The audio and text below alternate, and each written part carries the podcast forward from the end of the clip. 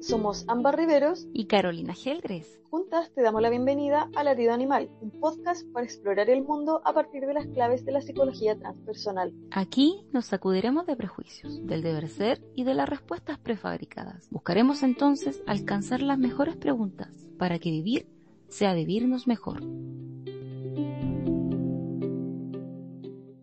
Hola a todos y todas, estamos en nuestro noveno episodio contentas de ir sumando experiencias con ustedes. Para este capítulo queremos hablarles sobre la resistencia. La resistencia no como el valor de poner el pecho a las balas o digamos algo vinculado a las disidencias sexuales, no como quienes resisten frente al poder, sino la resistencia que trasciende a todo ser humano, la resistencia interna que nos aleja de nuestro propio desarrollo, una que toma muchas formas para impedir nuestros proyectos. En este sentido, me gustaría partir mencionando una de las frases del libro La guerra del arte de Steven Pressfield, en donde dice, la mayoría de nosotros tenemos dos vidas, la vida que vivimos y la vida no vivida dentro de nosotros. Entre las dos se encuentra la resistencia. Caro, cuéntame, ¿qué piensas de todo esto? Ámbar, la verdad me encanta este tema porque es muy transpersonal, en el sentido que nos habla sobre cómo esta fuerza interna, y vamos al tiro a catalogarla como un poco maligna, sin que se asusten, nos lleva al autosabotaje y nos aleja del desarrollo espiritual de nuestro propio ser. Me encanta también que este episodio haya sido el número 9 y es mi número favorito. Ah, qué bueno, qué rico. También me da gusto, eh, para quienes no hayan escuchado sobre esta nueva mirada de la resistencia, los invitamos desde ya a leer el libro antes mencionado, donde de manera muy gráfica, a través de una fácil lectura, el autor nos habla un poco de las características, los síntomas, riesgos y de lo afortunados que somos de poder ganar esta guerra si nos atrevemos a, a luchar contra la resistencia. Claro, cuéntanos un poquito más sobre esto, a ver qué va saliendo. Sí, mira, la verdad es mucho el contenido que se puede encontrar en este libro y es por eso que me quise quedar más que nada con algunas ideas que me hicieran y que nos fueran haciendo sentido desde la experiencia que hemos tenido con esta fuerza negativa y de cómo se ha manifestado y, le aseguro que a todos nosotros. Entonces partamos por definir un poco de qué hablamos y es que esta fuerza es la que nos tiende a retener, a inmovilizarnos y no dejarnos avanzar. Entonces esta fuerza nos quiere, en el fondo, no quiere que realicemos nada que signifique nuestro desarrollo personal. Básicamente donde esto signifique que evolucionemos, entre comillas, y pensemos en todas las cosas que son planeadas y también a largo plazo. En el fondo, hacer un viaje espiritual, no sé, pues, tomar un curso de alguna rama del arte, comenzar el gimnasio, que aquí no le ha pasado, separarnos, poder forjar algún compromiso, etcétera. Imagínense cualquier cosa en el fondo nos aleja de aquello que sabemos que es mejor para nosotros. Ya me empezó a dar un poco de miedo todo esto, de acuerdo a lo que dice del genio bueno y el genio malo. Eh, una cosa así como esta idea del genio como luz interna quizás, que te guía en este camino de crecimiento, donde de repente aparece eh, súbitamente, ¿cierto? Esta otra parte, este diablito, que dice, no, no lo hagas, de seguro no te va a resultar, o está tan rica la camita, tapate otro rato, no sé, pues por la alarma, hace frío, y así una seguidilla de excusas que van guiando nuestro comportamiento quizás hacia lugares donde no queremos. Claro, y con eso también pienso en la idea de como esta sombra que te acompaña, pero donde siempre está esta chispa que espera en algún minuto encenderse para que vayamos luchando con esta resistencia. Eso de la lucha me interesó particularmente porque el autor también nos habla de guerra en su título, digamos, toma esta, esta metáfora. Pienso que en eso los conceptos de guerra, resistencia, ya nos hablan de algo que está en conflicto, ¿cierto? Eh, nos revelan algo sobre lo cual existen disputas internas. Sí, y sin querer igual adelantarme mucho a, a esta discusión, la culminación de esa guerra puede tener solo dos resultados. Esperar verte en el piso para que en el fondo uno termine tomando conciencia o sencillamente la muerte. Pero ya no, no, no quiero que se asusten, no es la idea, la idea es generar esperanza y claves para que vayamos identificando esta resistencia. Les voy a poner un ejemplo muy personal. Hubo un periodo en mi vida en que yo el 2010 decidí, decidí estudiar antropología.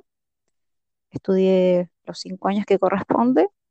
Y luego de eso, bueno, tuve una crisis existencial que desencadenó muchas cosas. Y en ese, en esos resultados, bueno, terminé encontrando mi vocación, lo que yo hago, hago hoy en día, que son los podcasts. No, pero fuera de eso, eh, y bueno, soy psicoterapeuta transpersonal hoy en día y me di cuenta que a partir de ese momento que encontré el rumbo, que era realmente lo que yo quería hacer, todo empezó a fluir, las cosas se me empezaron a dar, podríamos decir, más fáciles, empecé a tener mucho más oportunidades y nada, es como lo que soy hoy en día.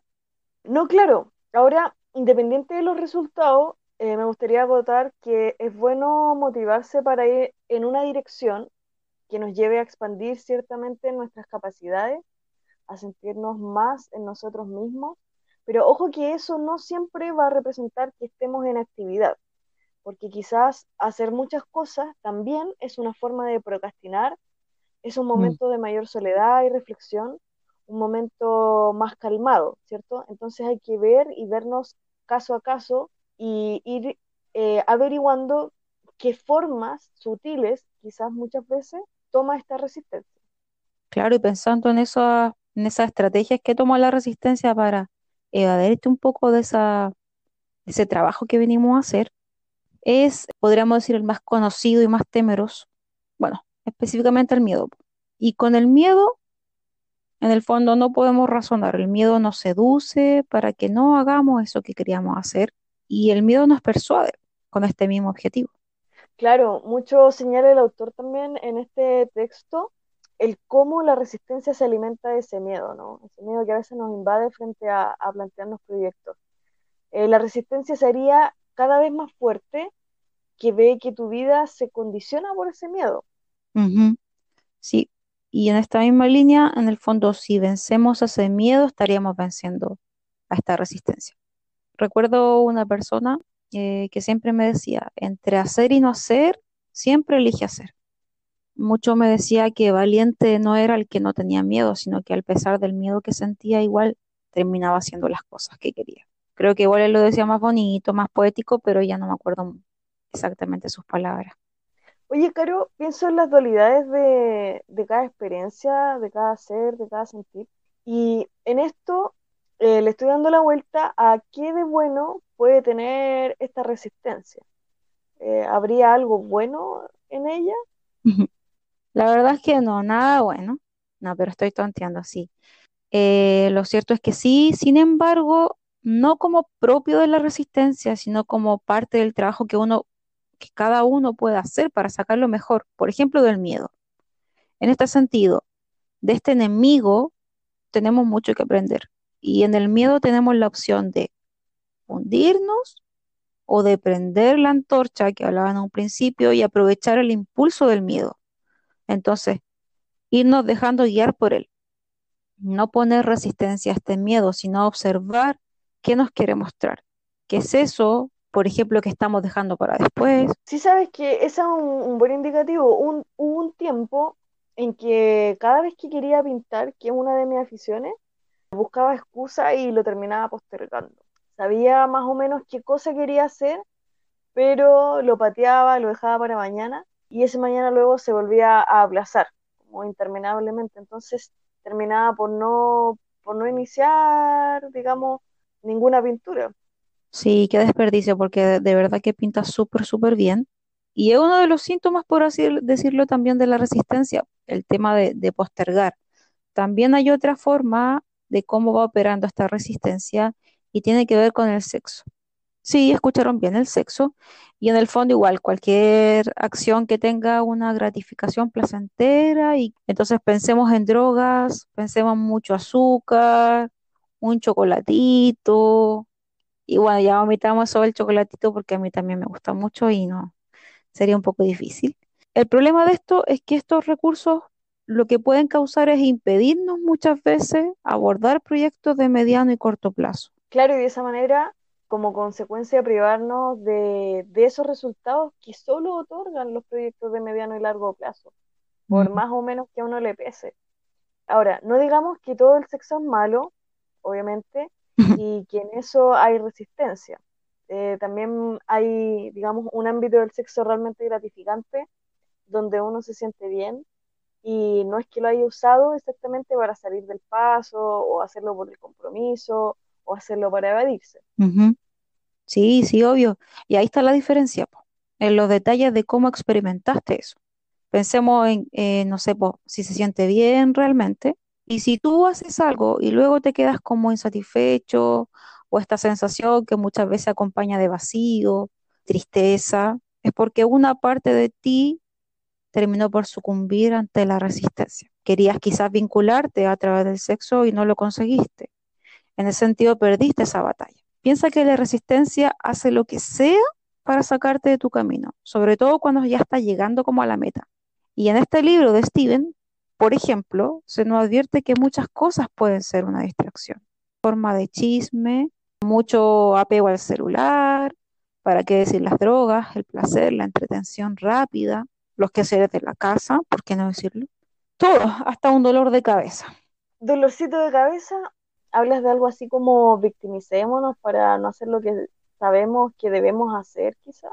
Sí, y en eso igual buscamos rehenes, por así decirlo, porque necesitamos que alguien crea que estamos enfermos y de pasada aprovechar que nos cuide también. De algún modo, o sea, así como lo planteas, puede ser que que queramos que dependan de nuestra resistencia a través como de exagerar síntomas, puede ser, y de pasar a su resistencia propia, digamos, la resistencia del otro, también jugaría y se conjugaría con nosotros. Claro, y suena súper feo, pero es cierto, la, la, resistencia se vuelve aliada en esta guerra contra, contra el arte, contra los artistas, contra los que estamos creando, donde al final terminan y terminamos sintiéndonos infelices, culposos, aburridos, inquietos en la, manera en que queremos salir de esta situación. Claro, ahora yo me pregunto, ¿a quién le vamos a echar la culpa de todo esto? Ah, súper saludable mi, pregunta. pienso también que pasa a nivel social y cultural eh, con esto, me, lo pregunto. Porque también pasa que a, un, a una escala mayor nos han fomentado la, inmediatez, el consumo de basura de distinto tipo, ¿cierto? De sustancias también para sesgarnos, Constantemente nos distraen de esto que sentimos un poco, esta fuerza interior, ¿cierto? Y la resistencia quizás está también programada a nivel social, lo podemos entender eh, a partir de esa perspectiva. Sí, y pucha, lamento defraudarte, como que no, aquí no, no hay culpa, sí hay que hacerse responsable de cada uno de poder estar atento a nuestras propias maniobras y para ello los queremos invitar a prestar atención a algunas cosas. Si te ves tentado por el miedo, úsalo a tu favor. Si hay miedo es porque justamente lo que debes hacer es, es eso lo que debes hacer, lo que el miedo te está mostrando. Entonces, en la resistencia está la respuesta a muchas cosas. Piensa también en que en el miedo, aunque suene cliché, hay amor, si hay miedo es porque vale la pena luchar contra eso. Y porque te garantizo que la gratificación final a eso te va a hacer inmensamente feliz. También hay otros que dentro de estos miedos tienden o, temen a quedarse solos en este viaje por sus sueños. ¿Cuántas veces no lo hemos visto? Porque no, no quieren transgredir la norma. Y no sé, si, si de verdad sigues esa luz, te aseguro que nunca te vas a sentir solo. Me he fijado mucho en, en los niños, por ejemplo, está una, una edad de ser muy curioso, de vivir en su mundo, de hacer lo que quiere, y siempre que juega está en eso, conectado con lo que está haciendo, disfrutando lo que está haciendo, sin escuchar nada más. Y en el momento en que lo llamamos a comer, solo queja, es como, no, pero es que estoy jugando y, y tú lo ves y está prácticamente él y sus juguetes y nadie más. Entonces, pensémoslo igual desde, desde el ser adulto. Entonces, tomemos ese ejemplo de, de aquellas experiencias que nos pueden entregar quienes nos rodean, de cómo esa resistencia termina siendo anulada por este deseo genuino de hacer lo que queremos hacer y en el momento que queremos hacer, que no existe nada más después.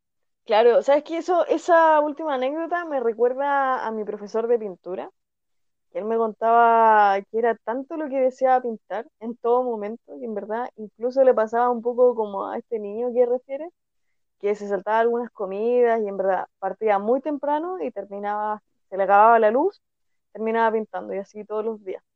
Sea, a veces, muchas veces le pasaba, siendo joven obviamente, y bueno, a cualquier edad, que le ofrecían otro tipo de actividades, de salidas, lo que fuera.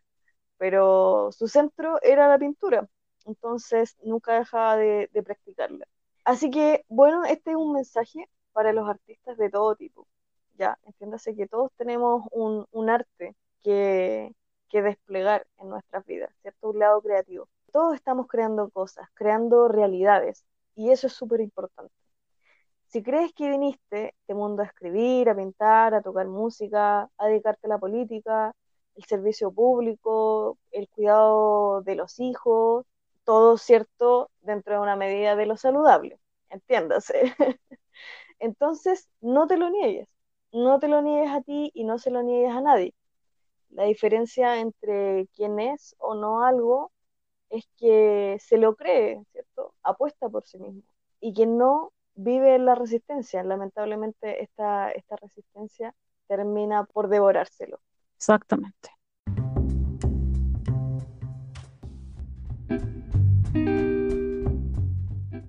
Y con esto queremos despedirnos, invitarlos a que sigan nuestras cuentas de Instagram como Latido Animal Podcast. También pueden dejar sus comentarios y ver nuestros episodios anteriores en Spotify y YouTube como Latido Animal Podcast y también en Apple Podcast y en todas sus plataformas. Con eso nos despedimos, les dejamos un gran abrazo. Chao, nos estamos viendo.